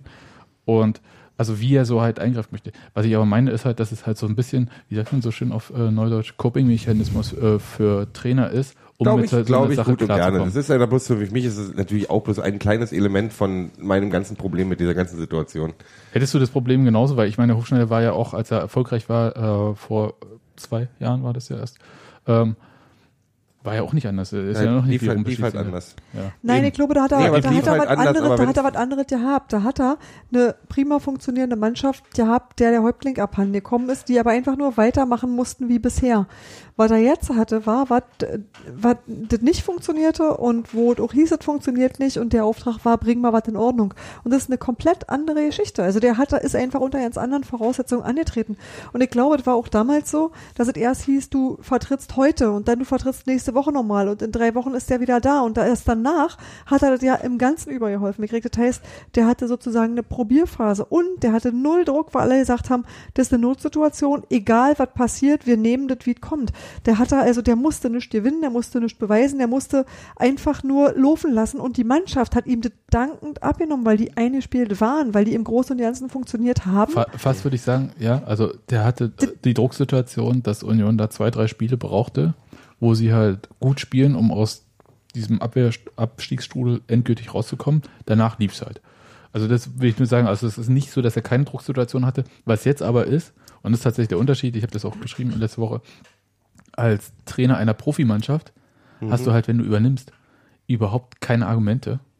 Da sagt dir keiner, ja, ich will hier das Spielsystem ja immer ein und so, sondern du musst halt, also wenn du drei Spiele nicht in Folge äh, gewinnst irgendwie, ist völlig egal, was Dann- du gemacht hast oder nicht gemacht hast. Das interessiert keine Sau. dann Und das ist, ist halt es schlimm. egal. Das, Ja, das, aber es, und, genau so ist es. und so Ja. läuft es halt. Und jetzt ist er im vierten Spiel ohne und alles, was du dir erhofft hast, ist nicht eingetreten. Ja, nicht mal, nicht mal, nicht mal. Es gibt, es gibt Und Nicht halt mal nicht, ansatzweise, nicht immer ja. in Ansätzen. um Nicht Ja, mal mal genau. zu sagen, Also du kannst nicht Aber- mal sagen, irgendwie nur Pech gehabt oder blöd gelaufen oder irgendwas, sondern ja gut, aber der ist es war halt wirklich so schlecht, wie das Ergebnis auch sagt. Das Schlimme ist ja, dass, dass als äh, wenn wenn man wenn das wenn diese vier Spiele hintereinander gewesen wären, also in vier Wochen hintereinander, wäre das auch mal noch eine Sache. Aber selbst wir haben ja, selbst ich habe ja irgendwann vor der Winterpause gesagt, ey, weißt du, ich bin deprimiert, es geht mir halt auf den Sack, ey. Ähm, aber vielleicht wird's ja nach der Winterpause. Ich habe nicht Natürlich. wirklich dran geglaubt. Aber äh, vielleicht wird halt, jetzt haben sie Zeit zu trainieren, haben Sachen sich Zeit, sich aneinander nochmal zu gewöhnen oder was weiß ich und dann Sachen kann, einzustudieren. ja, kann ja auch passieren. Und es Also das ist ist ja nicht auch nicht passiert. Es außerhalb ist ja- jedweder Wahrscheinlichkeit. Das macht die Sache aber noch, lässt die Sache aber noch schlechter für Hofschneider aussehen. Dadurch, dass die, selbst die Ja. Winterpause nichts gebracht hat als eine Verbesserung vom, von dem, was man da auf dem Platz sieht. Das ist Ja. mein Ding. Ja. Es gibt nicht viele, also so rein von außen betrachtet, nicht viele Argumente jetzt damit. Ne? Also es gibt auch, Wollen wir uns nochmal kurz die Argumente, die das Spiel vielleicht liefern könnte, ja, angucken? das wäre super. Also, ich meine, Nürnberg, man ich kann mach mir sagen, Notizen. ja, man kann sagen, dass, äh, Gut, der die brauchst du Spiel, nicht, kannst du dir merken, die eine, das eine. Das, dass der Spielplan, den Hofschneider jetzt hatte, auch nicht der allereinfachste war. Also Ingolstadt vor der Winterpause kam in einer relativ guten Form. Kiel ist äh, zwar jetzt eine Mannschaft, die nicht mehr gewinnt, aber irgendwie Auch trotzdem. nicht verliert. Genau. Ähm, und Nürnberg ist jetzt gerade Erster in der Formtabelle, in der Union Letzter ist, äh, der der letzten sechs Spiele. Ähm, von daher ähm, war Ich es. möchte keine Tabelle sehen, in der Union letzter ist. Möchte Ich hab, deswegen habe ich, hab ich es ja nur erzählt und nicht irgendwie auf wir nicht unseren, mehr. unseren großen Screen geworfen, den wir hier natürlich an der Wand haben. Ähm, von daher kann man sagen, es ist, könnte schwieriger sein. Äh, äh, es hätte leichter sein können, die Aufgabe, die er hatte. Und in dem Spiel, also das hätte natürlich auch gut und gerne anders ausgehen können, das kann man schon sagen. Ähm, die Chancen, die Union hatte, waren aber nicht welche, die sie quasi mit ihrer Spielweise äh, wirklich erzwungen haben. Also es gab äh, in der ersten Halbzeit ungefähr drei nennenswerte Chancen, keine hundertprozentigen, ähm, sondern eher so ja, 10 bis 20 prozentig oder sowas. Ähm, die Nämlich einmal- Expected Goal Rate wäre dann wo? äh, äh, 0,7 zu 0,7, ich habe es gerade nochmal nachgeschaut.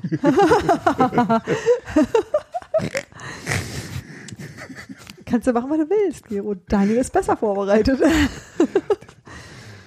Die drei Chancen waren im richtigen Moment für den emotionalen Neustart, nämlich dem, wo die Fahnen dann gerade gehisst wurden äh, oder hochgehalten und geschwenkt wurden und viel Konfetti in der Luft war, gab es einen Freistoß von rechts durch Christopher Trimmel, bei dem dann Leistner sehr frei an den Ball kam, aber leider keinen Druck auf den Ball bekommen hat, deswegen ist der dann knapp drüber gegangen.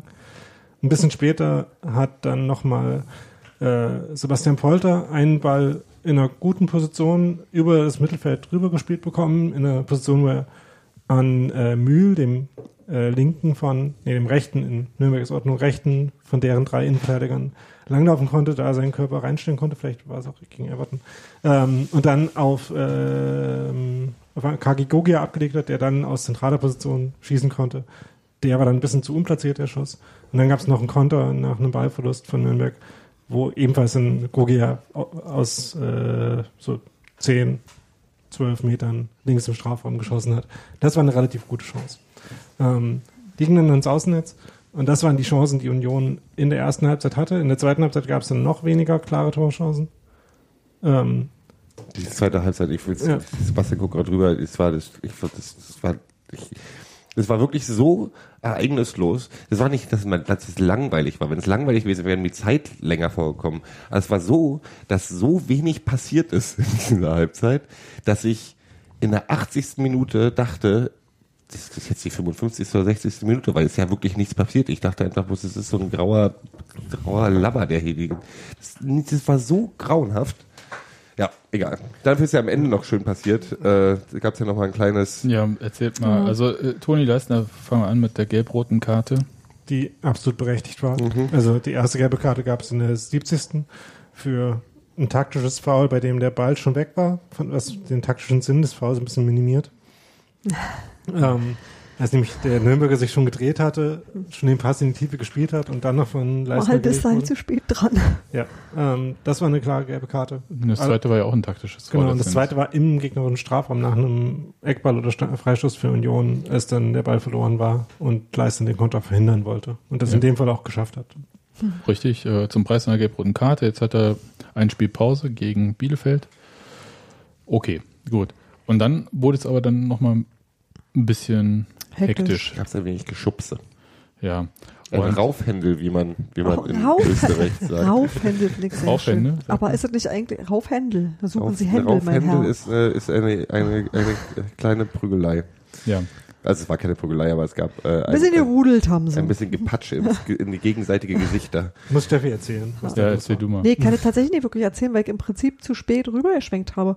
Denn, ähm, Du bist so ein schlechter Paparazzi. Ja, das stimmt, das ist in der Tat wahr. Ich habe das, ausgerechnet die Rudelbildung nicht fotografiert. Das ist naja, doch habe ich, das, das wiederum habe ich geschafft. Ähm, Ich habe nur nicht gesehen, wie es dazu kam, weil der Husi war im Prinzip für der Trainerbank von Nürnberg ungefähr. Und was auch immer er da gemacht hat, ich habe nur gesehen, dass ihn ungefähr zwei Leute an den Schultern zurückgehalten haben, weil er da also sich nicht nur völlig echauffierte, sondern auch durchaus ausgeholt hat. Also Okay. das war schon, das war schon blöd. Das äh, ist der Moment, wo du weißt, das gibt kleine Rote. Ja, Ja. also der Punkt war halt, es ging eigentlich nur um einen Einwurf, ich glaube, für Union und der Nürnberger, wie hieß er? Edgar Sally. ähm, hat den Ball nicht rechtzeitig gegeben und dann gab's äh, Raufhände. Äh, äh, der eine schlug, der andere wirkte oder so. Aber es war halt, äh, ja, waren zwei rote Karten, aber es äh, muss ich sagen, ich habe schon schlimmere äh, Tätigkeiten. Ja, ja, Also ich das ist ja so, ich Das würde war auch halt die Wörter wirklich- schlagen und würgen nicht nee, wirklich verwenden, weil dazu nein. war die Sache zu kurz, um ein vernünftiges Ja. Würgen an den. Start zu bringen. auch, äh, Aber es hat halt gereicht und aber keiner schnell. von beiden ist mit Absicht umgefallen. Also so äh, dieses, ja. Ich glaub, Nee, die hatten richtig Bock. Das ist ja so, die hatten Bock, sich echt zu prügeln und Ja. nicht eine Karte rauszuholen für den Gegner. Ja. aber ich sag mal so, Eventuell Die- hat ihr oder recht. Und ich glaube, man kann halt, das ist der Moment, wo der Unioner mal sagt, so, naja, aber ich will auch Engagement sehen. Das war, also, mh, ja, es war nicht mannschaftsdienlich, es war total Also so bescheuert. verlieren. ja, ach, das war wirklich so, äh, aber die Frustration von das war Philipp, Frust. ja, die Frustration von Philipp Hosiner. Ich verstehe War- das. Ich verstehe Ja, das leider total gut. Ja, und ja, das ist der halt, war stinkig. Also ich glaube, im internen Frustrationsranking ist Philipp Hosin auch nicht äh, ganz weit unten. Ja, nee, eher fast uneinholbar Ah, weit oben. das, und ich ich kann sagen. ihn Also leider ich glaube, Kevin, verstehen. Kenny Prinz Redondo, an den ich heute nochmal gedacht habe, Hm. ist da, glaube ich, auch nicht so schlecht dabei. Aber Ja, aber der darf ja wenigstens spielen, wenn er gesund ist. ja, war er halt. Also ist er das denn eigentlich, also ist er mittlerweile noch nur noch nicht. Knie kaputt? Ähm, Nee, nee, der ist noch ähm, nicht gesund. Nee, ja, nee, der, also- der ist noch weit der- weg von. ja. Aber Philipp Hosiner ist halt einsatzfähig schon, Hm. ich hätte beinahe gesagt, seit zwei Jahren. Ja. Mhm. Und äh, kommt zu so wenigen Sachen. Und ich finde es ein bisschen gemein, weil ich habe das Gefühl, dass er einfach kein guter Einwechselspieler ist. hm. Und ähm, damit ist es auch gelaufen. das ist ein interessantes äh, What-If-Szenario. Wenn er sich damals im zweiten Spiel war das? Nee, Ersten Im Spiel. ersten Spiel hat er sich schon verletzt, im zweiten hat er nochmal angefangen, war aber dann schon verletzt und ist dann halt ausgefallen. Wenn das damals nicht passiert wäre, aber wer weiß. Ja. Wäre, wäre Fahrradkette. Also jedenfalls Mhm. ähm, wurden dann beide runtergestellt. Ähm, und ich dachte dann noch mal kurz äh, von meiner Position auf der Pressetribüne aus, dass es noch mehr rote Karten für die äh, anschließenden Wortgefechte statt den Raufhändeln gegeben hätte, ähm, weil der Schiedsrichter seine rote Karte noch zweimal hochgehalten hat. Und es war da nicht ganz klar, wen er gemeint hat. Ich hatte das Gefühl, die ganze, die ganze Mannschaft einfach, dem, dem, der hat ja auch keinen Bock mehr gehabt. Genau. Ich meine, der hat gerade Ich stelle jetzt alle mit Rot runter, dann brauche ich nicht abpfeifen. Muss ich mir den Scheiß nicht länger angucken, was passiert. Er musste sich ja zwischendurch Ist jetzt auch nicht so, dass. Nürnberg so mega gut gespielt hätte in der zweiten. Es war halt insgesamt einfach ein, ein fußballerisches Desaster, was da stattgefunden hat.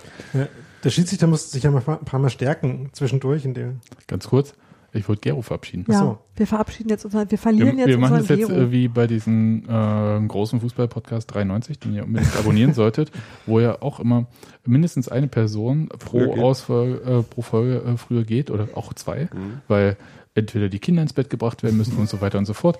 Gero hingegen äh, bringt sich selbst ins Bett, der geht jetzt ins Kino international Genau.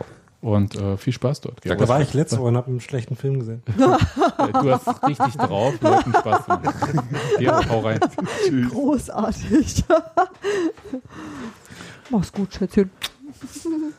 Ja, aber äh, erzähl, also ähm, Also der Schiedsrichter äh, musste sich zwischendurch zweimal stärken, was äh, lustigerweise mich an äh, an Dreh Hochschnell das Bemerken aus der Pressekonferenz äh, hat denken lassen, dass man, um das Nürnberg-Spiel von der letzten Rückrunde zu replizieren, natürlich den Schiedsrichter irgendwie dazu bringen müsste, äh, eine kurze Pause einzulegen in der zweiten Halbzeit, um sich dann neu starten zu können. Hätten sie wahrscheinlich nicht so gegen gehabt. Ähm, in, dem, äh, in der Situation, der, der, stimmt, ist der rausgegangen und hat noch irgendwie Elektrolyt irgendwas? so sah es aus, ja. Ja, ähm, das, das fand ich sehr befremdlich, ehrlich gesagt. Ja, aber ich meine, ist halt auch eine sportliche Anstrengung. Ja, ja, aber ist jetzt auch nicht so, dass die Spieler das die ganze Zeit machen. Ja doch, da ist halt nur egal. Also wenn der Innenverteidiger, wenn vorne Freistoß ist, nochmal schnell eine Flasche zugeworfen bekommt und die Ach wieder so, zurückwirft. in der Flasche. Okay, ich dachte Ja. jetzt äh, irgendwie hier so, bei Union gab es ja zwischendurch mal hier so diese Auspress äh, Das ist auch vorgekommen und das hat der Nürnberger Verteidiger dann sogar auf dem Platz liegen lassen. Also die. No-Litter-Rules verletzt.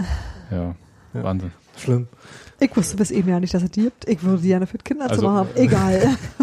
Können wir mal kurz No-Liter-Ruhe? Äh, wenn kein man in. Amerika mal gelebt hat, dann äh, stehen da überall so Schilder rum mit. Äh, Na, ist doch völlig logisch. Du kannst ja den, den Müll nicht auf dem Das Platz heißt, liegen lassen, äh, dann fliegt der nächste drüber. Also das heißt halt einfach irgendwie, kannst was essen, kannst was trinken, schmeiß den Müll woanders hin. Äh, völlig klar. Ich finde das, wie gesagt, sehr ähm, Ja. ne, für das Kinderzimmer. Ich hätte es ja, ne? Ja. Auch sonst. Also generell, weltweit. Äh, Pascal Itter ist der Schiedsrichter gewesen, wenn ich mich nicht irre. Pascal Litter? Schön. Sebastian, Ähm. bitte. Und der hat dann eben seine roten Karten nochmal mit Nachdruck äh, gezeigt, was mich kurz äh, hat denken, dass es gerade vier rote Karten gab, weil irgendwie jemand noch sich rot, rote Karten würdig beschwert haben könnte. War aber nicht so, denn er meinte halt noch immer noch Hosina und Sally, die dann runtergestellt wurden. Ja. Ja, also gibt dann wahrscheinlich zwei Spiele Sperre für Philipp Hosinger. Ich kann mir nicht vorstellen, dass das Ding mehr gibt irgendwie. Also, nee, aber oder? zwei wird er kriegen. Hm. Also mehr als eins, logischerweise. Ja. Aber ähm, okay. Ja, könnte ich jetzt sagen, fällt jetzt auch nicht weiter ins Gewicht, äh, wenn er so eingesetzt wird, wie er eingesetzt wird. ja, aber Hosi ist der, der das am wenigsten merken wird. Wie furchtbar Das eigentlich. ist total äh, gemein. Ähm, aber vielleicht gehen wir von diesem Spiel weg. äh, Oder nicht ganz. Ich würde gerne noch mal kurz Abpfiff und apropos Pfeifen. Können wir mal kurz drüber reden. Ja, betet, gerne. Ich habe äh, tatsächlich, als ich im Stadion äh, stand, äh, ging ich davon aus, dass die Pfeiferei den Nürnbergern galt, die da natürlich irgendwie ihr Vorankommen gefeiert haben. Das fand ich auch einleuchtend. Ich habe später mitgekriegt, dass das zunächst mal tatsächlich Pfiffe gegen die eigene Mannschaft gab. Und das ist was, ähm, ich, vielleicht habe ich deshalb das einfach auch ja nicht zur Kenntnis genommen, Hm. weil ich mit so was Dämlichem einfach niemals gerechnet habe. Also es gab an verschiedenen Stellen Pfiffe gegen die Nürnberger natürlich. Deswegen, Klar, genau. Ähm, ja. Ich stand halt vorm Nürnberger Block, muss ich dazu sagen, einfach deshalb, weil äh, man stellt sich ja mal dahin, wo man sich ein Tor wünscht. Also war ich halt auf der anderen Seite und ich ähm, habe danach erst die Runde rumgemacht und bin dann erst mit der Mannschaft mitgelaufen. Aber ähm, das war äh, ziemlich, ziemlich Hm. akkurat so. Also Michael Kölner, der Trainer von Nürnberg, hat ja die Stimmung bei Union mehrfach gelobt in seinen Äußerungen nach dem Spiel. Wie schlecht muss sie eigentlich in Nürnberg sein? Ja, also schon Entschuldigung. darüber geredet, dass äh, bei ähnlicher Situation, ähnlicher Leistung, ähm, auch ein interessanter Einblick, ähm, Mhm. es da nach 20 Minuten schon äh, gerne Five-Konzerte geben würde und nicht nur ein, zwei Leute äh, pfeifen würden. So ist das halt, wenn du neunmal deutscher Meister warst. Ja. Vor langer Zeit. Hochzeit. in- Ja, aber bloß weil die anderen asozial sind, müssen wir das ja nicht Ja, genau. sein. Genau. Das erzähle ich ja meinen Kindern auch übrigens auch immer, ne? Bloß weil irgendwie andere äh, schlecht in der Schule sind oder Quatsch machen, musst du es ja auch nicht machen. Also das ist ja. Also ich habe äh, ja auch gestern bei äh, Set of Union geschrieben, dass äh, auf dieses Lob, glaube ich, alle gut dann verzichten können. Ja, total. Ja. Aber so ein bisschen, ich wollte noch mal so an ähm, die ähm, Szene, also vor allem also die Waldseite hat ja diese Grundsätze der Waldseite und ich wollte noch mal an die äh, wie heißt es, Grundsätze des Unioners, Merksätze des Unioners, Grundgesetz des Unioners, however, ähm, pfeife nie deine eigene Mannschaft aus, mache nie einen Spieler zum Sündenbock. Das möchte ich immer kurz, ja, für alle äh, Felix Großhater irgendwie mal so, auch mal so in ähm, Erinnerung rufen. Lesen Sie nach, steht auf Ihrem Bierbecher. Ja, Heiserkeit ist der Muskelkater des Unioners und verlasse nie das Spiel vor Abpfiff. Also das Stadion vor Abpfiff. Ja, also das sind wichtige Grundsätze und ich denke, darauf können wir uns alle einigen und äh, es wäre schön, auch in schwierigen Zeiten und in denen befinden wir uns gerade, ähm, dass man sich daran auch erinnern könnte, ohne dass man irgendwie erst so gehässig sagen müsste, jetzt trennt sich die Spreu vom Weizen oder so, weil ich finde, ähm, je mehr Unioner, desto besser. Darf man eigentlich auch ähm, äh, schöne Sachen des Spiels erwähnen? Na, jetzt bin ich gespannt. Soll ich, ich nehme wieder meinen Stift in die Hand zum Schreiben. Ja, äh, Christian Petersen. Das war einer der Spieler, Ja. bei denen ich das Gefühl hatte, die fichtet nicht an, dass gerade Scheiße läuft. Der haut sich rin wie nichts, der macht irgendwie wie ein Wahnsinniger. Und ich habe tatsächlich, ich habe mir diese Bildreihe so gerne angesehen, wie er irgendwie drei Leute aussteigen lässt und dabei den Ball nicht verliert. Und das fand ich so bemerkenswert, weil ich irgendwie dachte, dem haben die nicht erzählt, dass es hier gerade nie läuft und dass alles scheiße ist. Davon Das hat er fand sogar ich- zwei Szenen. das, genau, und das fand ich ganz, ganz toll, das hat mich sehr gefreut und das fand ich auch wirklich so, wo ich dachte, so, das ist doch nicht Hopfen und Malz verloren. Und zu sehen, wie sich Simon Hedlund hinten bei Toni Leisner einen Ball abholt, um damit bis ganz nach vorne zu latschen. Sensationell. Ja, aber ja, auch ich weiß, das, das Spiel ist nicht so gedacht, wisst ihr, ja, aber. Aber wenn wir da, ja, und wenn wir dabei sind, man muss auch nochmal äh, erwähnen, die eine der wichtigsten Funktionen von Simon Hedlund. ist die es konnte- anders. Nee, äh, die Konterabsicherung von Union ist schon seit einer ganzen Weile ein Problem. Und dass Simon Hedlund einfach extrem schnell Kontern hinterherrennt und die dann irgendwie noch ein bisschen stört, ist äh, in einigen Situationen ziemlich wichtig. Das äh, ist sowas, was gerade bei Offensivspielern äh, wird sowas ja gerne nochmal vergessen, aber ähm, auch Akagi Gogia, der ein schwieriges Spiel gehabt hat. Ähm, Und also äh, eins kann man noch, nicht noch absprechen. keinen Also- Felix Großesken Stand hat, aber nah dran ist.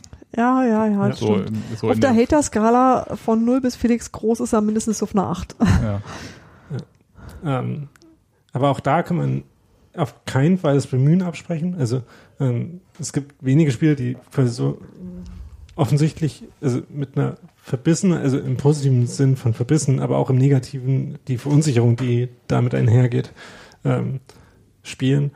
Und in einigen Situationen, die für Akaki Gogia dann schlecht aussahen, war es auch wirklich nicht seine Schuld, sondern es äh, gab ihm Konter oder äh, Schnellangriffe, bei denen er den Ball einfach zwei Meter zu weit hinten äh, bekommt und dann sieht halt seine Situation undynamisch aus. Ja. Ähm, das ist dann schwierig. Ich würde mal jetzt versuchen, von diesem Spiel wegzugehen und eine Sache noch so ne, ausdiskutieren wir es nicht, aber vielleicht andiskutieren. Wie geht's denn jetzt weiter? Ja, das ist total spannend. Das fragt sich ja ungefähr jeder. Und zwar, das ganze Internet ist voll mit exakt dieser Frage und Hm. 27 schlechten Vorschlägen. Welchen Nee. hättest du denn gerne zuerst? Ne, du kannst sie mir entweder alle präsentieren oder du kannst halt äh, sagen, was Na, hältst du denn jetzt für wahrscheinlich? In, in groben Zügen.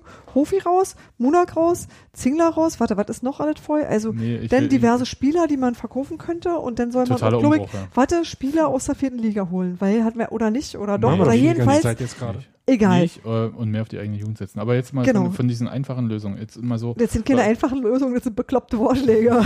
Tut mir leid. Also außer das mit, mit Das der war einfach Liga, nur- weil das ist ja gerade schon umgesetzt. Ja, es war halt einfach nur ein Querschnitt dessen, was sich so im Internet Ja, präsentiert aber- hat und da war einfach viel Schlimmes dabei. Ja, aber ich hab dich ja nicht hier im Podcast, um jetzt äh, das Beste oder das Schlechteste aus dem Netz äh, Aber das kann ich gut. Aber ich würde jetzt gerne wissen, wie geht's denn jetzt wirklich weiter? Also, was Na, wie es wirklich weitergeht, klar, du hast irgendwie, im Wesentlichen hast du zwei Möglichkeiten. Du hältst über eine gewisse Zeit, wie lange auch immer die sein wird, daran fest, dass Hofi Trainer ist. Und das äh, kann ich überhaupt nicht abschätzen, aber das ist natürlich eine Variante zu sagen, ich gucke mich, äh, sobald es geht, nach einem anderen Trainer um, weil ich denke, das, was da gerade ist, funktioniert nicht. Weil man der, Dann nicht der Überzeugung ist, dass äh, der Vertrag bis 2019 erfüllt werden Ja, also das, halte ich für eine, also wisst ihr, das, für mich ist da die Frage eher, was ist der Zeitpunkt? Ich denke aber, dass es passieren wird, weil ich mir nicht vorstellen kann, dass André Hofschneider von jetzt auf übermorgen die Berufspraxis kriegt, die er braucht, weil die Zeit dafür ja nicht da ist. Brauche sie denn wirklich? Also Ich glaube schon, ich glaube, dass das- jeder Trainer eine gewisse, also eine gewisse Feuerprobe überstehen muss. Wenn ich mir überlege, ich halte zum Beispiel Steffen Baumgart für einen krass guten Trainer, aber bis der da hingekommen ist, wo er jetzt mit Paderborn ist, das hat auch einige Not gekostet, das hat einige Vereine verschlissen und das war nicht seine erste Trainerstation als Profi. Ich glaube, das ist der normale Gang der Dinge, dass du irgendwann einsteigst, darin Profimannschaften zu trainieren. Das machst du im Normalfall nicht in der zweiten Liga, sondern in der dritten, in der vierten oder noch weiter unten. Das ist eigentlich nicht normal, dass man direkt seinen ersten Cheftrainerposten in der zweiten Liga Ja, da unten gibt's keine Profimannschaften, ja. Nein, also dass man, nee, als, als Cheftrainer meine ich, also dass man Ja, halt die komplette genau. Veranstaltung, äh, Veranstaltung selber moderieren muss und die ganze Verantwortung alleine trägt und das direkt in so einer Mannschaft, das ist einfach kein üblicher Berufsweg und deswegen finde ich es nicht mal wirklich vorwerfbar. Tatsächlich, da will ich, Na, ich sag mal, Gegenargument, er war ja nun sehr, sehr lange äh, Co-Trainer in der zweiten ja, das Liga. war der andere. Ja, aber es ist jetzt nicht so, dass er, äh, dass er dieses Umfeld nicht kennt.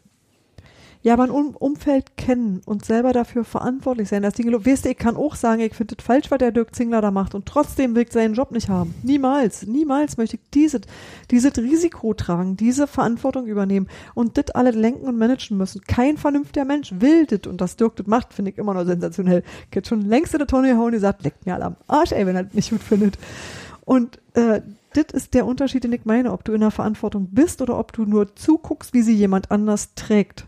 Ja, der Druck ist schon, das meinte ich ja, der Druck auf ihn Ja, ist enorm. Genau, und da kann ich mir Ja. Aber der vorstellen, dass auf es, jeden Trainer enorm. das ist richtig, aber das ist eine Frage dessen, wie du mit, damit umgehst und das ist eine Frage tatsächlich der Berufserfahrung.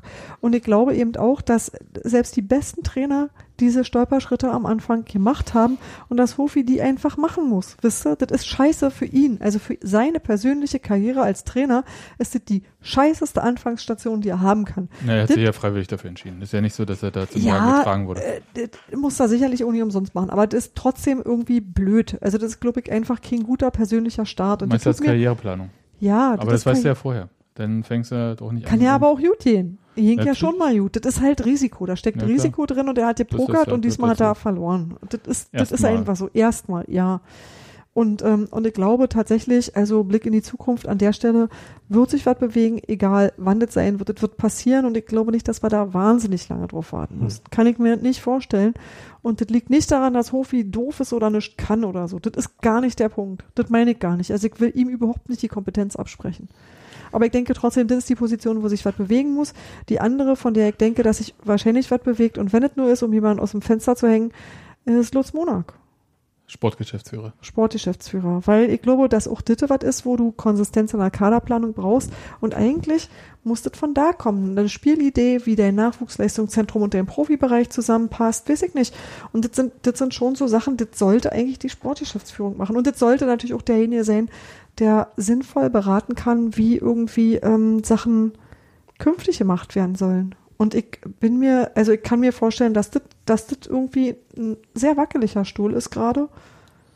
Also das ist was, weil ich glaube, dass es zusammenhängt. Also dass ähm, das war die, weil jemand, der Geschäftsführer Sport ist und der sagt irgendwie, das ist der Trainer, den wir brauchen, dass der dafür einfach irgendwo auch Verantwortung übernimmt oder übernehmen muss, ob er will oder nicht. Also dass das zusammenhängt. Also dass Monak und Hofi tatsächlich ein bisschen wie Keller und Petersen als Ganzes kommen, als Ganzes gehen. Also das glaube ich, dass das miteinander verknüpft ist. Also das, also ob man das will oder nicht, ob man das gut findet oder nicht, das ist, glaube ich, einfach so. Okay, da gab es ja dann diese lustige Argumentation, Felix Magath sei auf, äh, war auf der Tribüne, der wird dann Sportdirektor. Da muss ich Alle, die auf der Tribüne sind, wären Sportdirektor. Ich der war ja heute auch in, der war ja heute auch in Sandhausen äh, Genau. Sport, äh, Sportdirektor sag ich Ja, schon ich- nee, auf der Tribüne ähm, Ja, ey, Aber ein Sportdirektor ist doch er- für einen Felix Magath.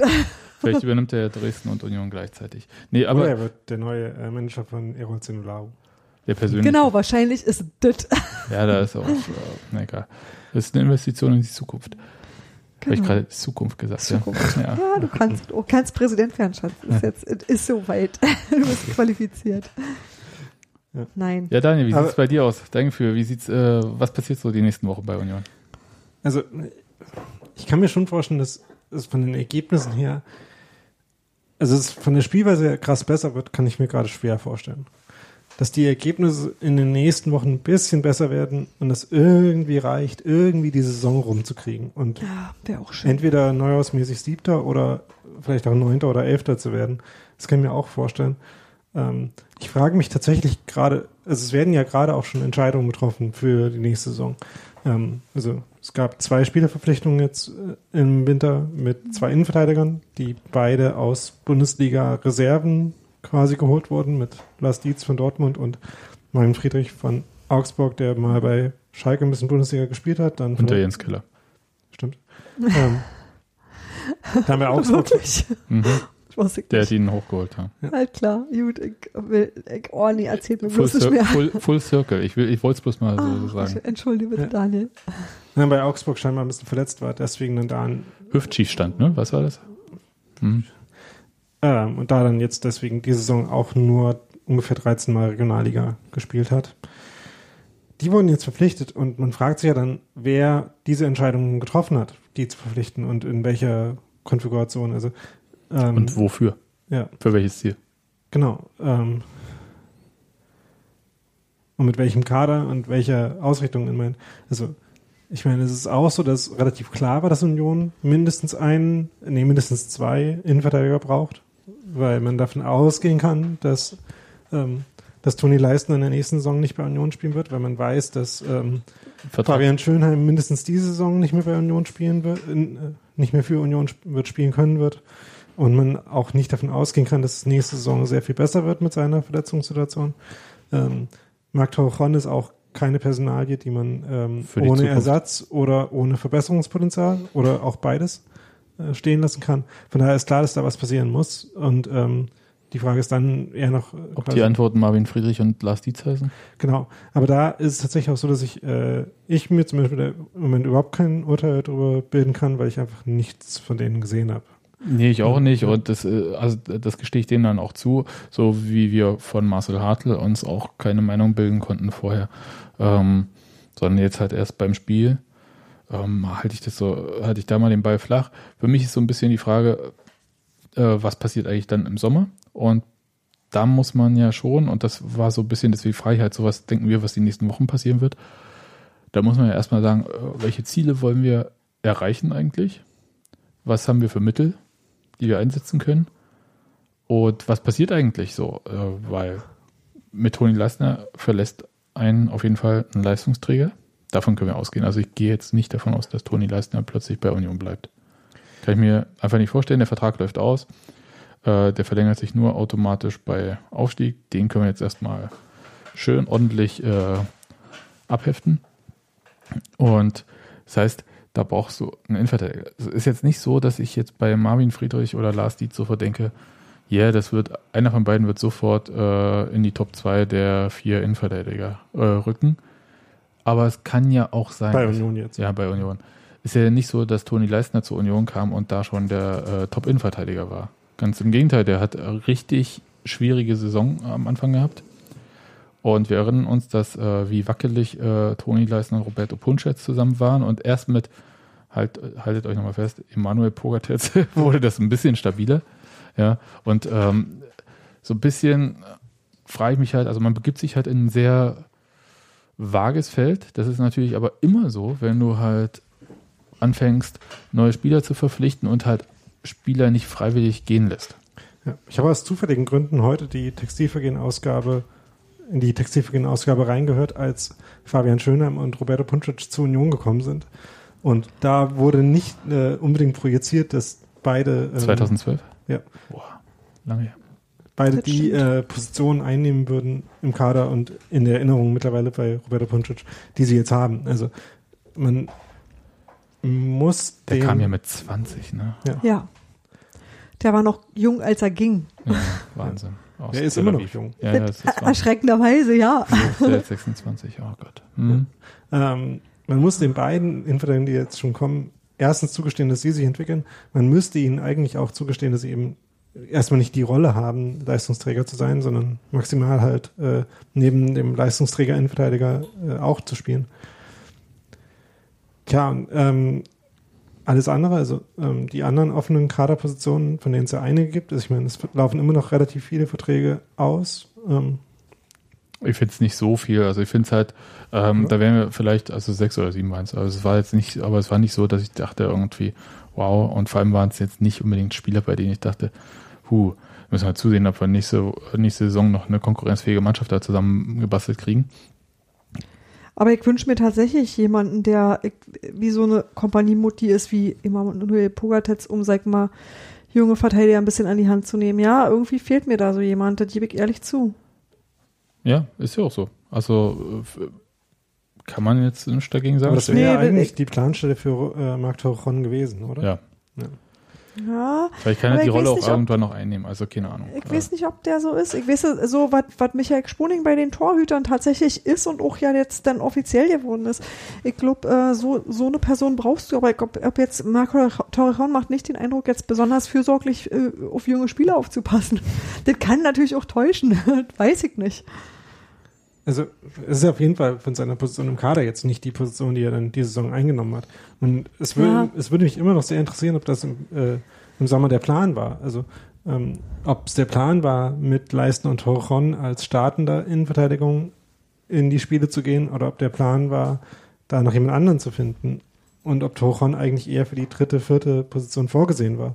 Oder ob man mit Schönheim gerechnet hat oder noch jemand anderen holen wollte. Tatsächlich, ich glaube Also- schon, dass man irgendwie äh, sich auch zu einem Stück drauf verlassen hat, dass Fabi Schönheim dann wieder Kein- dabei ist. Das würde ich für sehr du- fahrlässig halten. Weiß ich nicht, kannst du, kannst du nie so genau wissen, aber andererseits, Okay, aber was wir festhalten können, bevor da Entscheidungen im Kader getroffen werden, muss halt es oben stimmen. Also man kriegt gute Spieler ja nicht verpflichtet, indem man sagt, hier hast einen Vertrag und wir schauen mal, wir wissen ja selber noch nicht, äh, bleibt der Trainer, bleibt er nicht, Nee. äh, Sportdirektor, ja, nein. wir wissen nicht, wo es hingehen soll, ist eine total schlechte Anlage, äh, Angabe, wenn du gutes Personal Ja. haben willst. Das Und ist wirklich, wirklich blöd. Und das ist gerade so. Das ist, glaube ich, auch so ein großer Teil dessen, warum die Leute so unzufrieden sind, weil es keine verbindliche Ansage gibt, wat, wo geht denn der Ritt hin? Ja. Und ich glaube, dass es auch das ist, was die Spieler so wahnsinnig macht, weil die selber nicht so genau wissen. Also vor acht Wochen hieß es neu, ihr steigt übrigens auf und macht euch mal irgendwie alle startklar zum Jubeln. Und jetzt heißt es übrigens, äh, sieht ein bisschen nach Abstieg, ist ein bisschen hässlich so. Jetzt haben wir ganz andere Spiele vor uns und, und wir müssen auch übrigens jedes gewinnen und,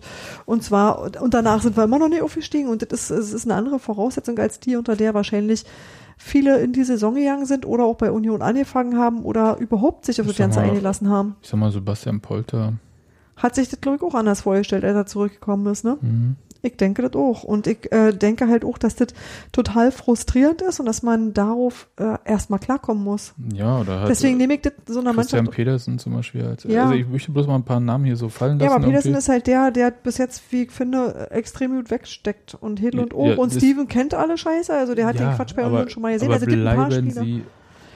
Ob sie bleiben, ist eine andere Frage. Das ist immer noch eine andere Frage, weil natürlich davon abhängt, wie diese Saison zu Ende gespielt Also wird. so breitbeinig. wer denn Trainer ist und wie sich Ja. das alles irgendwie so, wisst ihr, wie es sich so zurechtruckelt im Laufe der noch verbleibenden Ich Spielzeit. glaube jedenfalls nicht, dass man so äh, klar und resolut man äh, zum Beispiel diese, dieses Angebot für Toni Leistner abgelehnt hat und gesagt hat, nee, dreieinhalb Ich Millionen. sehe Euro. heute anders aus. Heute, also ich meine Ja. tatsächlich diesen Abend. Ja. Ja, äh, nehmen wir nicht an, äh, du bleibst bei uns, ob man halt ähnlich lautende Angebote und die Preise werden ja nicht niedriger.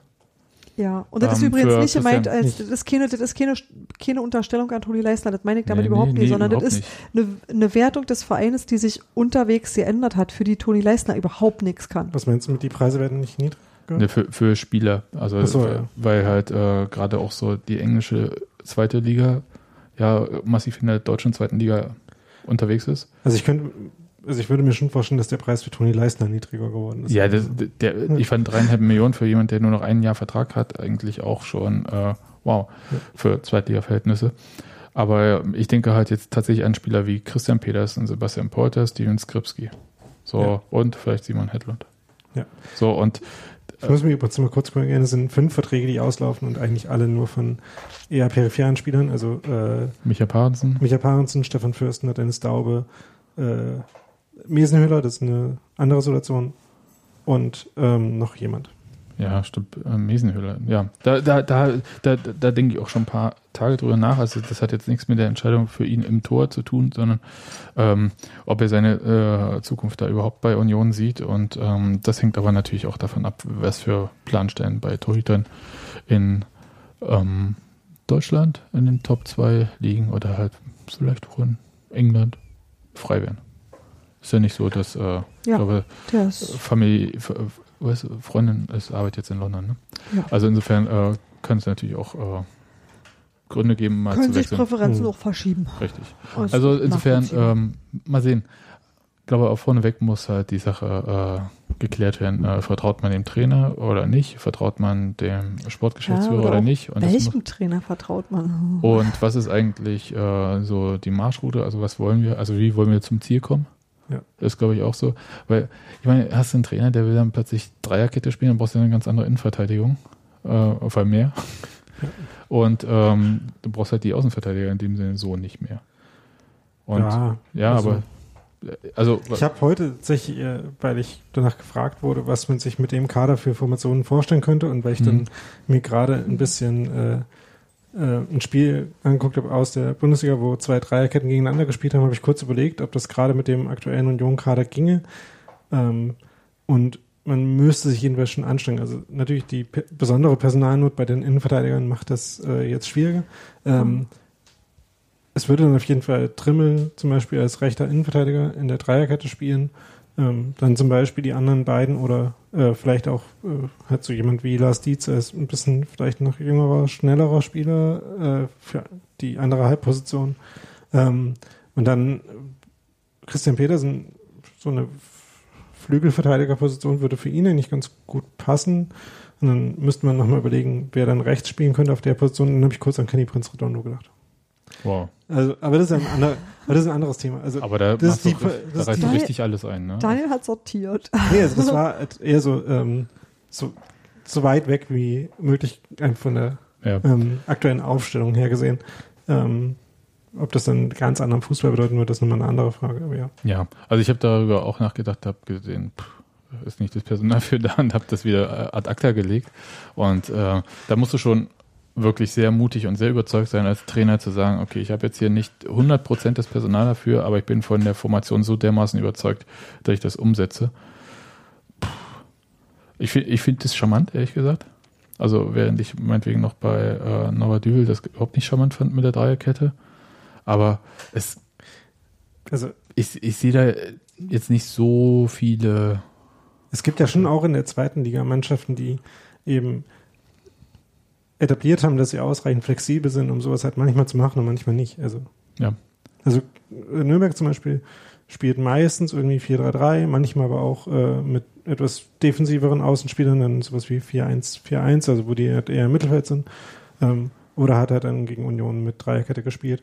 Es Ähm, ist aber auch nach, also das wollte ich nur sagen, also es ist halt auch das komplette Konzept von Michael Kölner als Trainer, diese taktische Flexibilität zu haben. Und der hat die auch, puh, ich fand, äh, sehr strikt umgesetzt. Also ich fand Mhm. halt, äh, dass im Gegensatz zu vorher Nürnberg eine sehr diszipliniert auftretende Mannschaft geworden ist unter ihm. Ja. Und Muss, er- muss halt auch funktionieren dann. Ja, also was er in dem Spiel offenbar vorgehabt hat, war eben auch die ähm, Anforderungen, die seine Herangehensweise stellt, an den aktuellen Leistungs- und Form- und Zustand, und Fitnesszustand seiner Mannschaft hat anzupassen. Und das hat, muss man sagen, relativ gut funktioniert. Also er hat dann irgendwie erklärt, dass der Grund dafür, dass sie das gemacht haben, äh, war, dass wenn sie mit nur einem Stürmer gespielt hätten, die Wege für den halt zu lang geworden wären in so einer komischen englischen Woche, halben englischen Woche aus der Vorbereitung raus, wäre das nicht so gut gewesen. Deswegen haben sie dann mit zwei Stürmern gespielt, ähm, um die Anforderungen ein bisschen geringer zu halten. Und dann ist sie natürlich auch das 1-0, wo sie sich dann passiv äh, so ein bisschen vor die Mittellinie stellen konnten zwischen Unions Aufbauspiel, ob das jetzt in der ersten in der Abwehrkette Aber- oder bei den Sechsern war, und das Mittelfeld zu stellen und dann Ich möchte aber betonen, dass es ja so oft wie Union in dieser Saison in Führung gegangen ist. Ist ja auch der Mannschaft Ja, obliegt, anders, ja. selber äh, genau das zu machen. Ja. Also das ist äh, okay, aber das, das führt jetzt zu weit. Ich glaube, wir sind uns alle einig, dass ähm, Union irgendwas entscheiden muss, ob das jetzt nur nächste Woche passiert oder halt in vier oder sechs Wochen. Ist eine Ja, du kannst nicht weiter Sache. ohne, ohne Richtung und Ziel durch die Gegend taumeln. Und Ja. das ist, glaube ich, auch ähm, ziemlich klar. Und das Ziel ist jetzt weggekommen und dann muss man halt sich überlegen, was ist denn, was machen wir jetzt stattdessen? Und ich glaube, das muss man klar kommunizieren, weil ich glaube, ein großer Teil der Unzufriedenheit und des allgemein, wie sollten sagen, dass, dass die Leute so, so, so äußerungsfreudig sind. Das ist nicht normal. Das ist ein, kein normaler Zustand, dass äh, Facebook und Twitter und alle und Instagram und Und Blog die Kommentare im Blog. das genau. alles so, also ich merke das einfach daran immer, wenn, wenn sowas so sehr zunimmt und die Leute echt A4 seitenweise Kommentare schreiben, dann liegt denen was auf dem Herzen und dann merkst du, die sind auch, denen fehlt Orientierung und da ist der Moment gekommen, wo man als Verein sagen muss, wir kommunizieren jetzt mal, was wir eigentlich vorhaben und da erwarte ich irgendwo Ehrlichkeit. Das finde ich tatsächlich auch wichtiger als alle Personalentscheidungen, dass man überhaupt vernünftig kommuniziert und das versucht wieder einzufangen, weil, glaube ich, gerade ganz schwer ist. Also die Leute möchten auch gerne, dass man die Last von ihnen nimmt. Ja, na dann, äh, War schon fertig, der Satz, tut mir leid. aber da können wir jetzt erstmal aufhören. Wir drehen uns ja ein bisschen im Kreis. Ähm, das wären auf jeden Fall auf ähm, unerwartete Art und Weise doch sehr spannende Wochen bei Union. Ja, ja, das stimmt. Und ähm, ich hoffe, dass es nicht, wie soll ich sagen, dass so ein bisschen trotzdem man aus dieser Nummer mit einer Art von, naja, Aufbruchstimmung wäre vielleicht zu viel gesagt, aber dass man halt so weiß, wo man eigentlich hin möchte, rausgeht. Ja, genau. Es geht weiter mit einem Spiel in Bielefeld. Das ist auf jeden Fall unausweichlich. Es sei denn, es passiert irgendwas mit Wetter. Und dann wissen wir, äh, dank Steffi, danke Merkel. Gut. Ähm, Rinja hauen, äh, wir hören uns nach dem Bielefeld-Spiel auf jeden Fall und ähm, haltet die Ohren steif, lasst euch nicht so Genau. runterziehen. Legt schon mal Taschentücher hin, wird schon alles werden. Ja, oh mein Gott. Bis dann, tschüss. Tschüss. Ciao.